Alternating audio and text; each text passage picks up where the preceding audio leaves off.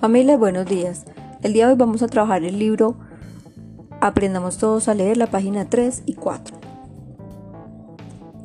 En la página 3, los acudientes dirán en voz alta el nombre de cada imagen para que los niños y las niñas puedan llenar los espacios en el libro.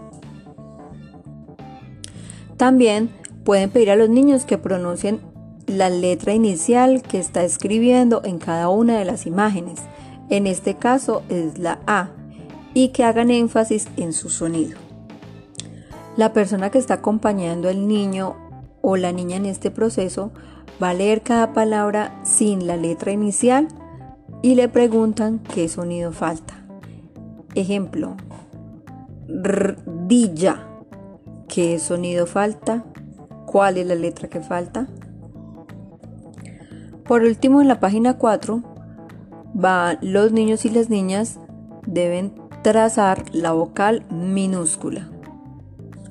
Muchas gracias por su colaboración. Esas son las actividades que deben realizar en el libro Aprendamos todos a leer, la página 3 y 4. Muchas gracias.